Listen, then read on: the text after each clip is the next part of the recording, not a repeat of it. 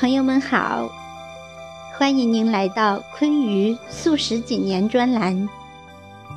人生感悟、心情短语、哲理故事、成长随笔，这里应有尽有。欢迎您乘着声音的翅膀，与我们一起感悟人生。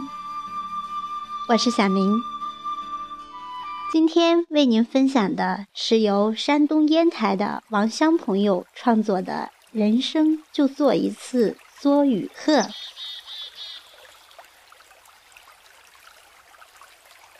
每年十一月，十多万只的它们形成一团凄美单薄的雨阵，从栖息地的北非、中亚及中国东北、西北的高原、草原。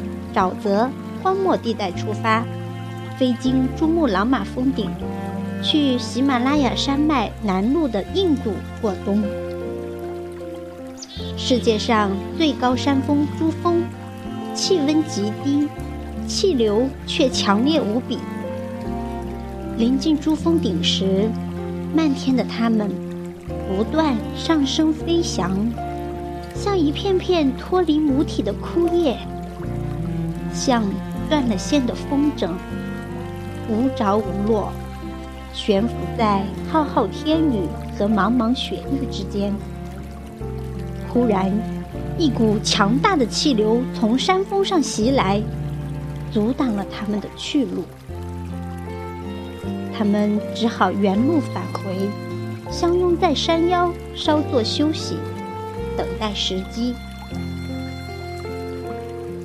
新的一天开始，几乎未吃未喝的他们重新披挂上阵，可是又被强大的气流逼退。第三天，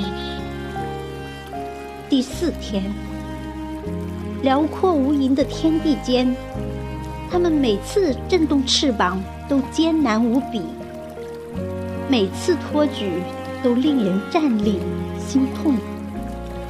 好像不是他们自己在飞迁，是不得已把攸关的性命托付给了冥冥中的谁。他们的队伍如同他们的体型，日渐消瘦，可是活着的依然目标坚定，向前，向前。他们。是梭与鹤。就在他们历尽艰难万险，越过珠峰，开始下滑时，最可怕的天敌——凶狠的肉食动物金雕，突然从旁边现身。原来他们等待已久了。一只精疲力竭的梭与鹤被隔离开来了。它跌跌撞撞的在滑行中逃命，刚躲过一只金雕的抓捕，又被斜刺过来的另一只金雕顺势扑翻在冰雪中。可是，鹤群依然队形齐整，只是稍稍盘桓犹豫，等待掉队的孤鹤。不是他们不顾惜同伴的生命，实在是环境太残酷。若不尽早到达目的地，要么葬身险恶的珠峰怀抱中，要么葬身凶恶的金雕利爪下。于是，没有锋利牙齿和利爪的他们，只好在痛失伙伴的不舍中。遵循自然法则，继续前行，完成自然生命中的壮举。这是央视九台与大千世界共鸣中的一个精彩片段。这是怎样一种鹤呢？它们是国家二级保护动物，成年身高九十八厘米左右。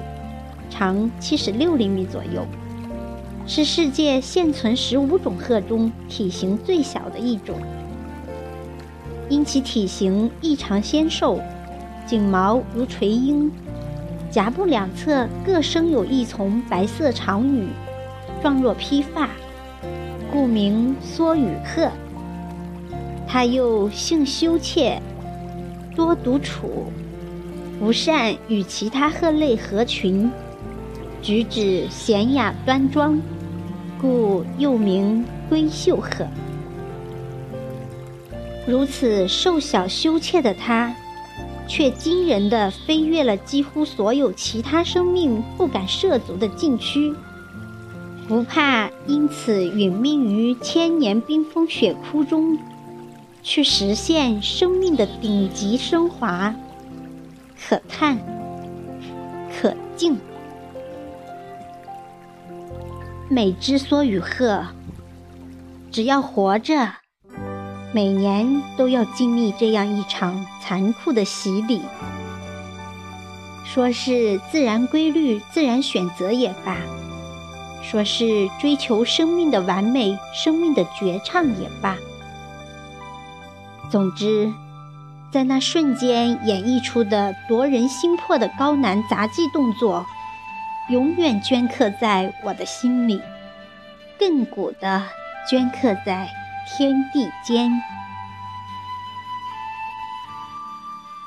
不做流俗之辈，不苟且在一居饮食前，在最有限的生命时段里，阅尽最无限的千山万水，体验至极的艰辛快乐。这。便是梭与鹤给我的人生启迪，也唯有如此，才不往世上来一遭。诗圣李白如此，安能摧眉折腰事权贵，使我不得开心颜。于是放浪江湖，用笔墨行天下，成就一代豪俊诗人。好总理周恩来如此，为中华之崛起而读书，于是携手志士仁人，枪林弹雨，内外呼号，用男儿铁血换来祖国的新生和平安。非人刘翔如此，我能行。于是。用忍韧顽强和坚持，克服身心上一次次创伤，辉煌着国人一次次的热情。杂交水稻之父袁隆平如此，用羸弱的双肩，扛起了世界上四分之一，不，扛起了全世界人的吃饭问题。将水稻亩产突破八百斤、九百斤。八十岁高龄后，他的目标是一千公斤。不甘于平淡平庸，那就做只人世间的梭羽鹤吧，让生命升级，让精神流芳。